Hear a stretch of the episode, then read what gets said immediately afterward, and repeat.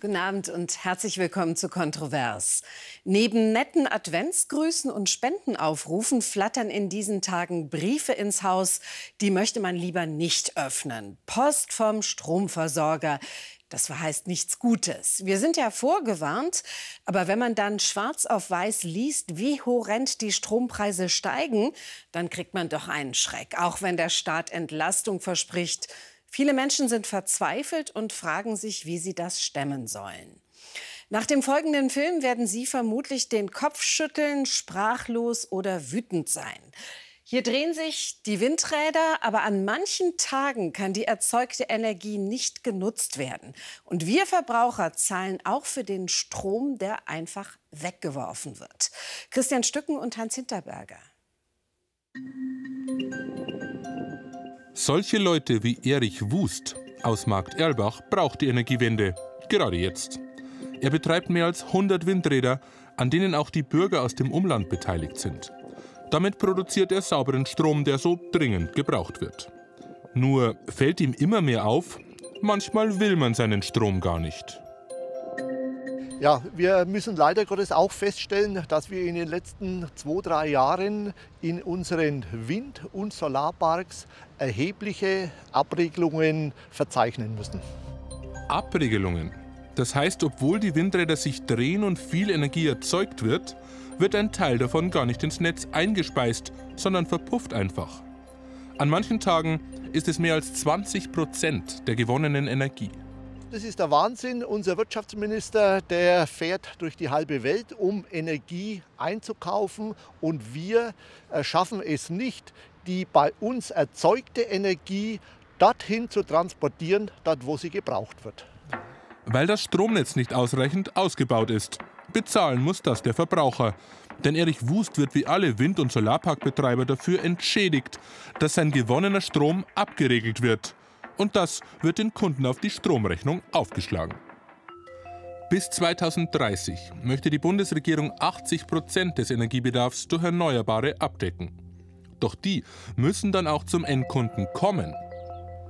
Und das wird schwierig, sagt der Nürnberger Netzbetreiber Energie und erklärt uns, eigentlich habe die Politik erst jetzt die Vorgaben geliefert, gehe der Netzausbau erst jetzt richtig los. Im Osterpaket der aktuellen Bundesregierung sind die Ausbauziele neu äh, definiert worden. Wesentlich stärkere Ausbauziele, die wir ausdrücklich begrüßen. Aber wesentlich höherer Ausbau führt zu wesentlich mehr Verteilnetzausbau. Wir sprechen zum Schluss auch für die Energie über eine Dimension, die mehrere tausend Kilometer Stromverteilnetzausbau umfassen. Und das dauert einfach Zeit. Rainer Kledorfer geht von zehn Jahren aus, bis das Netz wirklich leistungsfähig ist, der Ökostrom vollständig eingespeist werden kann. Das Problem? Der Ausbau von Solar- und Windkraft wird wesentlich schneller gehen. Deshalb wird noch lange gewonnener Strom ungenutzt bleiben. Erich Wust dauert das angesichts der momentanen Energiekrise viel zu lange innerhalb von zehn Jahren kann hier erst äh, eine spürbare Entlastung äh, angeboten werden. Und das ist natürlich für die, äh, für die Energiewende viel zu spät. Erich Wust hat deswegen begonnen, eigene Umspannwerke zu bauen. Damit kann er selbst seinen Strom aus dem Windpark ins Netz einspeisen. Aber was, wenn der erneuerbare Strom gerade tatsächlich zu viel ist, keine Abnehmer findet? Was helfen da Leitungen und Umspannwerke. Genau darüber macht Marco Krasser von den Stadtwerken Wunsiedel sich seit Jahren Gedanken. Das sind genau die Themen, wo wir jetzt daran arbeiten müssen, dass wir mehr Köpfchen statt Kupfer einsetzen. Also nicht nur unbegrenzt Leitungen bauen. Er zeigt uns einen großen Batteriespeicher, Kapazität 10 Megawattstunden. Das reicht, um 1,3 Millionen Scheiben Brot zu toasten. Und zwar mit gespeichertem Ökostrom, der erst dann ins Netz kommt, wenn er gebraucht wird. Wenn wir uns auf das neue Thema Energiezukunft auf Basis erneuerbarer Energien einlassen, müssen wir die Energiewelt völlig neu denken. Und äh, da fehlt eben noch ein Schritt dazu. Denn gut ein Jahrzehnt nach Beginn der Energiewende haben solche Speicher noch immer Seltenheitswert, gibt es erhebliche Fragezeichen für einen wirtschaftlichen Betrieb. Von der Politik fordert Krasser deshalb ein klares Bekenntnis nicht nur zum Netzausbau, sondern vor allem zum Bau vieler Speicher. genau Speicher, wie wir sie hier sehen, tragen dazu bei, dass man dann zu dem Zeitpunkt Energie einfach aufnimmt, wo man sie im Überfluss hat und wenn sie weniger zur Verfügung steht, eben wieder abgibt. Deswegen brauchen wir Speicher in jeglicher Form. Sozusagen einen Masterplan aus Netz und Speicher. Aber ist der schon in Sicht? Nein, sagt Volkswirtschaftler Mario Liebensteiner von der Universität Erlangen-Nürnberg. Deutschland habe bei der Energiewende einfach vieles verschlafen. Da braucht man nicht nur die Windräder und die Solarpaneele, da braucht man eben auch das Ganze drumherum. Man braucht das Netz, man braucht die Speichertechnologien und das alles muss man eben politisch auch berücksichtigen und hätte man schon viel länger berücksichtigen müssen. Marco Krasser ist sicher, es gibt inzwischen technische Lösungen. Es müsste viel weniger erneuerbare Energie verschwendet werden. Darum haben seine Stadtwerke erst kürzlich auch eine Wasserstoffanlage errichtet. Aber das ist die, die erste in dieser Größe seiner Art in Bayern. Ein Vorreiterprojekt, mit dem sich überschüssige Energie aus Wind und Sonne in speicherfähiges Gas verwandeln lässt und nicht mehr verpufft. Das wäre auch andernorts möglich. Doch viele Ökostromerzeuger zögern, sie scheuen die hohen Investitionen. Und kein Speicher bedeutet für Erich Wust, dass sein sauberer Strom weiter abgeregelt wird. Das ist äh, krass äh, für die, für die Sache, äh, für die, für die Energiewende. Bezahlen muss es im Endeffekt die Solidargemeinschaft der Stromkunden. Und so schnell scheint sich das nicht zu ändern. Die Energiewende könnte noch deutlich länger brauchen, als viele glauben.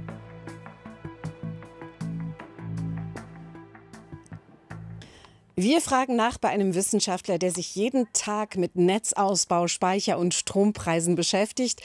Matthias Mier vom IFO-Institut heute im Kontrovers-Interview. Ja, wir haben gerade gesehen, wir als Verbraucher zahlen für Windstrom, der abgeriegelt, also quasi weggeschmissen wird. Klingt total absurd. Wie kommen wir da raus?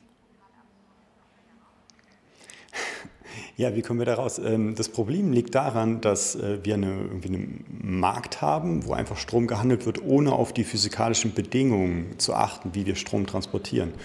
Und wenn wir sozusagen einen Stau im Netz haben, wenn der Strom nicht von dem äh, Herrn, der so viel Windstrom erzeugt, ähm, transportiert werden kann, dahin, wo er verbraucht wird, dann muss der irgendwie abgeregelt werden. Allerdings hat der Markt ihm ja eigentlich versprochen, dass der Strom abgekauft wird und deswegen müssen wir ihn dafür entschädigen. Nun streiten wir in Bayern um jedes neue Windrad und gleichzeitig hören wir, dass Windstrom verpufft, weil er nicht transportiert oder gespeichert werden kann. Macht es unter diesen Umständen überhaupt Sinn, neue Windräder aufzustellen oder ist es die falsche Reihenfolge? Es klingt fast so, als wäre es die falsche Reihenfolge. Allerdings gibt es ähm, auch noch Standorte, wo der Strom wunderbar, also der Windstrom wunderbar von einem Ort zum nächsten transportiert werden kann, dann müssen wir vielleicht jetzt eher gucken, dass wir dort die Windturbinen aufstellen, wo wir noch keine Netzengpässe haben. Und erst nachdem wir sozusagen die Netzengpässe beseitigt haben, dann das ganze Große überall unsere Windturbinen hinstellen. Wodurch kann Druck entstehen, der den Netzausbau, von dem wir ja schon ewig reden, beschleunigt? Da gibt es verschiedene Ebenen, die man betrachten müsste. Es gibt einerseits diesen großen Netzausbau, der zwischen Nord-Süddeutschland stattfinden soll oder auch noch gerade stattfindet. Da kann man natürlich den Druck erhöhen. Und ich meine, jetzt die ganze Diskussion, dass da Windstrom weggeschmissen wird, der erhöht den Druck. Aber man könnte ihn noch erhöhen, indem man sagt, dadurch, dass die physikalischen Begebenheiten eigentlich es nicht hergeben, dass wir eine Einheitspreiszone in Deutschland haben, könnten wir diese Preiszone in zwei Teile teilen. Was hieße das für Bayern, für den Süden? Weil in Bayern der Wind recht wenig weht und im Norden recht gut, was ähm, den Strompreis im Norden reduziert, äh, heißt das im Endeffekt, dass wir hier im Süden höhere Strompreise haben. Was genau diesen Druck erzeugen würde, dass endlich der Netzbau, Netzausbau vonstatten geht.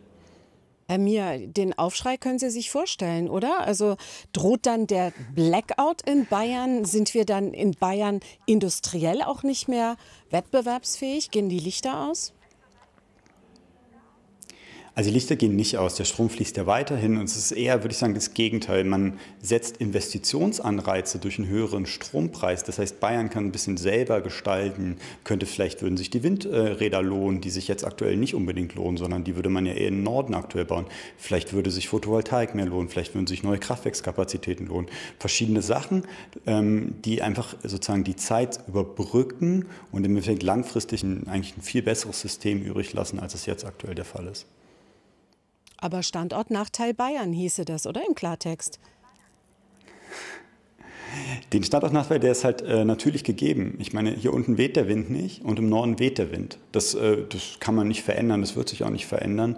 Und da muss man jetzt gucken, wie man halt das Geschäftsmodell Bayern weiter voranbringt. Man könnte sozusagen auch in neue Technologien investieren, man könnte sich überlegen, ob man Speicher ähm, aufstellt, äh, man könnte sich überlegen, ob man in Wasserstoff geht, man könnte überlegen, ob man in Carbon Capture and Storage geht.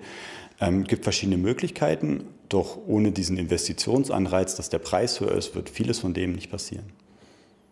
Vielen Dank für dieses Gespräch an Matthias Mier vom Münchner IFO-Institut. Vielen Dank auch. Und dieses Interview mit durchaus kontroversen Aussagen haben wir am frühen Abend aufgezeichnet. Wie wird man Feuerwehrmann und Feuerwehrfrau? Für viele ist das ja ein Traumjob, aber der Weg dahin kein Spaziergang, sondern ein Abenteuer mit viel Anspannung und mit viel Druck im Kessel. Wir haben drei junge Menschen begleitet bei ihrer Ausbildung bis zur Abschlussprüfung. Alle drei haben es geschafft. Jetzt gehören sie zur Berufsfeuerwehr und die eigentliche Feuerwehr, Feuertaufe, die steht jetzt an. Der dritte und letzte Teil unserer Serie Die Feuerwehrklasse von Anna Ellmann, Julia Schweinberger und Stuart McBride. Spadden.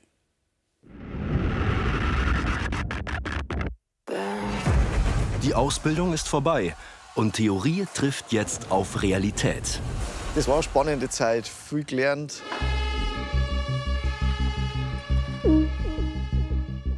Dieses schnelle Ausrüsten in 90 Sekunden müsste fertig sein, sonst hat man keine Chance. Wie schlagen Sie sich im echten Einsatz? Hallo!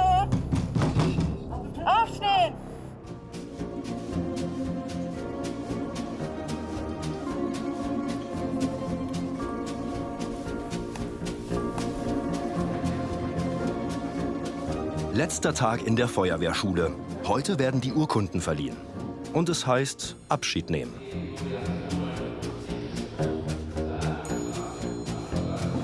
Dann einen schönen guten Morgen. Ähm, wir dürfen ähm, die letzten Worte der Prüfungskommission an euch richten. Es war eine richtig Bombenleistung. Ähm, ihr könnt alle mit einem guten Gefühl rausfahren. Wir nehmen euch gerne mit. Albina, Max und Christoph haben die Prüfungen bestanden. So wie der Rest der Klasse. Sie werden in den nächsten Monaten Praktika auf verschiedenen Feuerwachen absolvieren.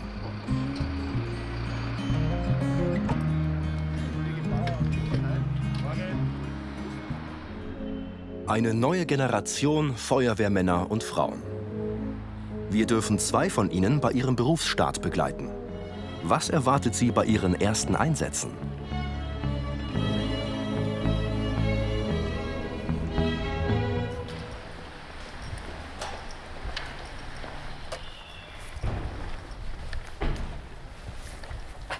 Lisi. Max und Albina sind beide auf der Feuerwache 1 stationiert. Die gibt es seit 1904. Münchens Hauptfeuerwache leistet die meisten Einsätze von allen Feuerwachen in München. Das sind ca. 10.000 im Jahr. Heute ist Max für das HLF 1 eingeteilt. Das ist das Hilfeleistungslöschfahrzeug.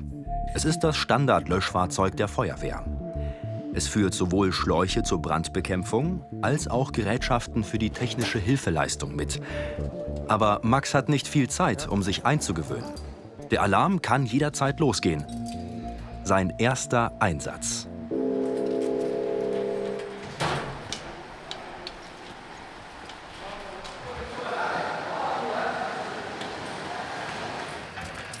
Man versucht es natürlich auch immer nach außen so wirken zu lassen, wie wenn man sich so, wie wenn es alles ganz einfach wäre, aber so ein bisschen Nervosität ist am Anfang schon dabei und ein bisschen anders ist es schon auf der Wache, also wie man es auf der Schule gelernt hat.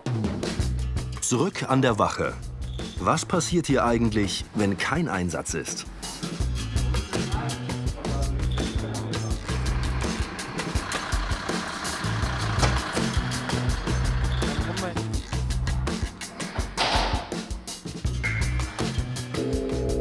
Doch egal, was man macht, es gilt, allzeit bereit.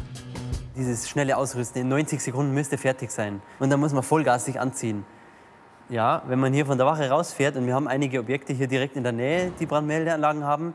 Und wenn wir dann den Einsatz kriegen, runterrutschen, einsteigen, rausfahren aus der Halle und nach einer Minute da sind, muss man wirklich schnell sein, weil sonst hat man keine Chance. Also das ist eins von den Dingen, ich habe mir gedacht, ja, gut, wir fahren so fünf Minuten zum Einsatzort, da hat man doch locker Zeit, warum muss ich das in 90 Sekunden können? Aber muss man wirklich in 90 Sekunden können.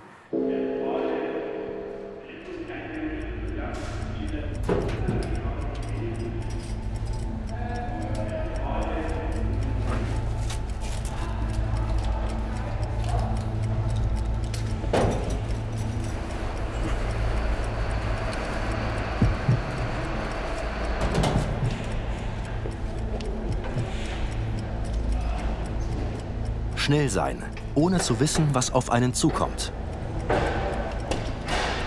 Ja, eine Schnapper zu.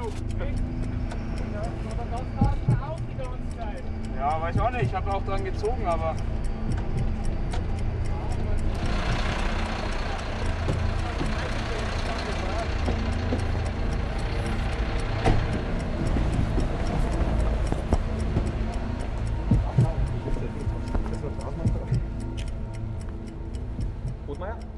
Okay, eine Taube hat sich verfangen, die kommt aus der Leiter nicht mehr raus.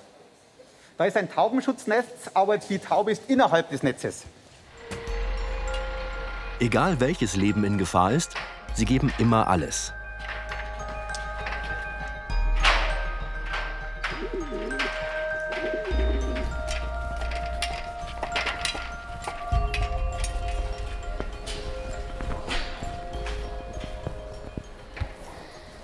Servus, Daumen, grüß dich.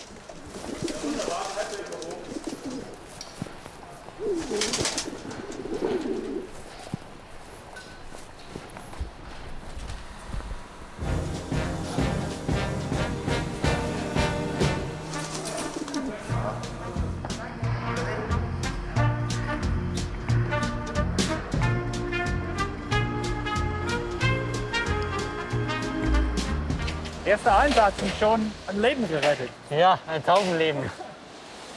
Wie war's? Ja, cool. Steckleiter aufstellen wie in der Schule gelernt. Und dann war es eigentlich ganz einfach.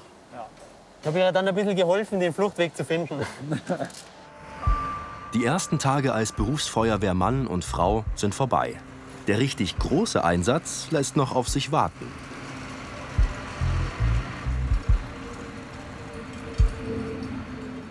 Ich habe mir jetzt eigentlich vorgestellt, dass wir ein bisschen mehr Einsätze fahren. Es war jetzt relativ ruhig, glaube ich, jetzt für die Feuerwache 1. Aber ja, gut, machen wir halt einen ruhigen Einstieg.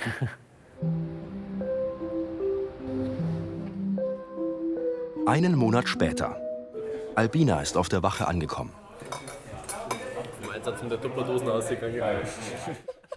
Sie verzeiht mir, dass ich das nicht mehr weiß, dass ich vorbeigehe. Also es ist schon ziemlich familiär. Man braucht ja eine Zeit, um warm zu werden, aber sobald man irgendwie drin ist und die Leute auch kennenlernt, da findet man da auch seine Freunde. Ich hocke mich auch mit meiner Familie auf die Couch und schaue einen Film an und das mache ich hier auch teilweise am Abend. Also jetzt ist es kurz vor elf. Ich gehe jetzt, mache mich Bett fertig, Zähne putzen, ein bisschen Gesicht waschen und dann gehe ich schlafen. Was erwartet Albina in dieser Nacht? Nur eineinhalb Stunden später. Feuerwache 1, der Zug Geierstraße, ein Brandgeruch im Gebäude. Brandgeruch bedeutet, alle Truppen rücken aus. Aus dieser Wohnung kommt der Brandgeruch. Das Vorgehen? Genau wie in der Schule gelernt. Rauchvorhang setzen.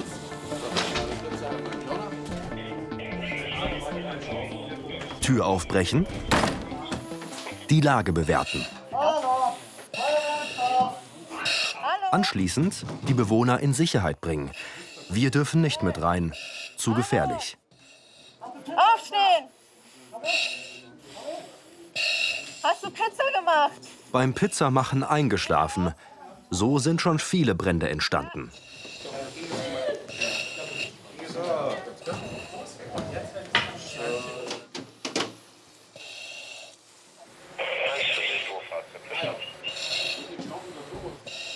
Bisschen zu dunkel. Ich mag so gerne eine dunkle Pizza, aber Salami, oder? möglicherweise. Gerade an Wochenenden sind solche Einsätze nicht selten. Es war, wie gesagt, nur eine angebrannte Pizza. Aber es ist ja gut, dass überhaupt jemand angerufen hat. Ein Jahr sind die Azubis jetzt schon bei der Feuerwehr. Immer bereit auszurücken, um uns zu schützen. Aber warum machen sie so einen Job? Warum ich es mache, ist einfach, weil ich Lust drauf habe. Ja, deswegen mache ich es. Weil ich weiß jetzt, das macht mir Spaß und ich habe das im Gefühl, dass das das ist, das wo ich mich vermutlich bis zu meiner Pension da werde.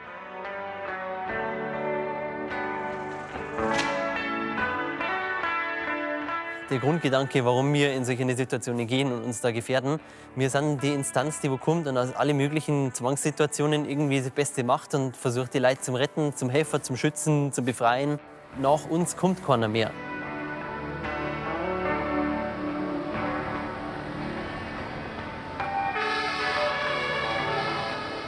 Ja, viel Glück bei allen Einsätzen. Alle drei Folgen in voller Länge gibt's im YouTube-Kanal von BR24 und in der ARD-Mediathek. Der Krieg in der Ukraine ist inzwischen zum Zermürbungskrieg geworden. Russische Militärs bombardieren Elektrizitäts- und Wasserwerke in Teilen des Landes, sitzen die Menschen im Dunkeln, sie frieren und haben kein fließendes Wasser. Flüchtlingsorganisationen rechnen damit, dass bis zu drei Millionen Ukrainer im Winter ihr Land verlassen. In Berlin beraten heute die Innenminister, wie Deutschland helfen kann, wie wir dafür sorgen, dass Geflüchtete human untergebracht werden.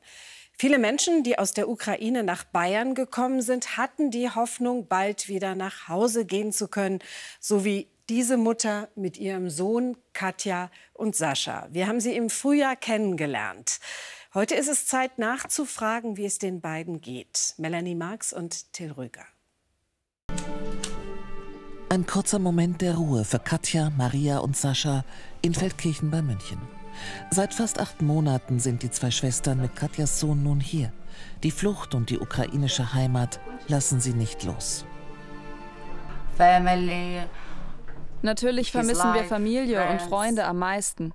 Alles, was unser Leben bisher ausgemacht hat, fehlt hier. Als wir ankamen, hatten wir nichts. Aber inzwischen ist alles da, was wir brauchen, um ein relativ normales Leben zu führen. Im April, kurz nach ihrer Ankunft in Deutschland, haben wir die drei das erste Mal getroffen. Guten Morgen, Servus auf Bayerisch. Katja, Maria und Sascha lebten damals mit anderen in einem Zimmer und wollten wieder schnell zurück nach Kiew. Mittlerweile wohnt Katja mit ihrem Sohn allein in einem Zimmer. In Bayern leben aktuell 149.481 ukrainische Geflüchtete, etwa so viele wie in ganz Großbritannien oder Spanien. Sascha besucht jetzt zwei Schulen. Neben der Willkommensklasse im Gymnasium Kirchheim lernt er täglich online mit seiner alten Klasse aus Kiew. Informatik, äh, Deutsch, äh, England, Englisch, Englisch äh, Mathematik. Inzwischen glauben sie nicht mehr an eine schnelle Rückkehr. Acht Monate in der Fremde verändern einen Menschen, sagt Katja. Ortswechsel. Milbertshofen im Norden von München. Die ehrenamtliche Dolmetscherin Nadja trifft sich mit Irina und deren Tochter aus der Ukraine. Sie kennen sich seit dem Frühjahr. Nadja war damals jeden Tag am Münchner Hauptbahnhof, half Geflüchteten. Kontrovers hat sie damals begleitet. Nadja unterstützt die beiden seitdem. Eine Zeit lang haben sie sogar bei ihr gewohnt. Auch nach gut acht Monaten in Deutschland müssen Irina und die kleine Sophia immer wieder umziehen. Für das kleine Mädchen bedeutet das jedes Mal einen Schulwechsel. Hat sie schon Freunde gefunden? Welche Freunde? Noch nicht. Wie lange Sophia und ihre Mutter hier wohnen können, ist unklar. Momentan leben sie zur Zwischenmiete. Sie sind dankbar für die Hilfe. Aber in den vergangenen Wochen fühlen sie sich immer seltener willkommen, erzählt Irina. Als ich mit einer russischen Frau über die Wohnungssuche gesprochen habe, da sagte sie mir, was willst du hier? Warum erwartet ihr, dass ihr Hilfe bekommt? Geht in ein Lager.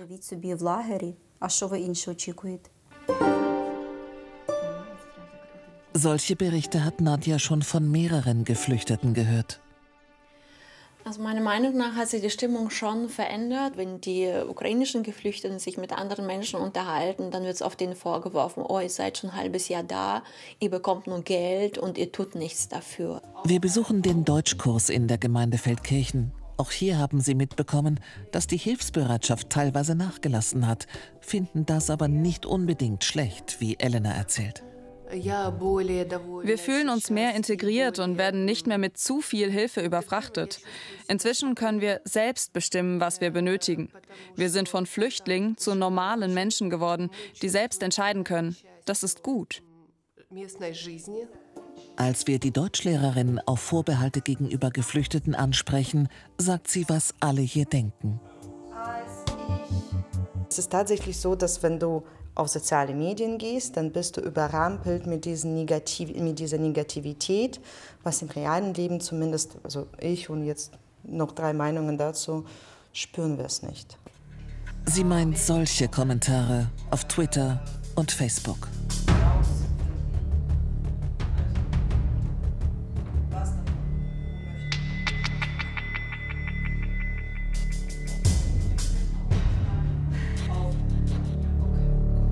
Dass diese Kommentare mancherorts Realität werden können, beobachtet Anna Reimann.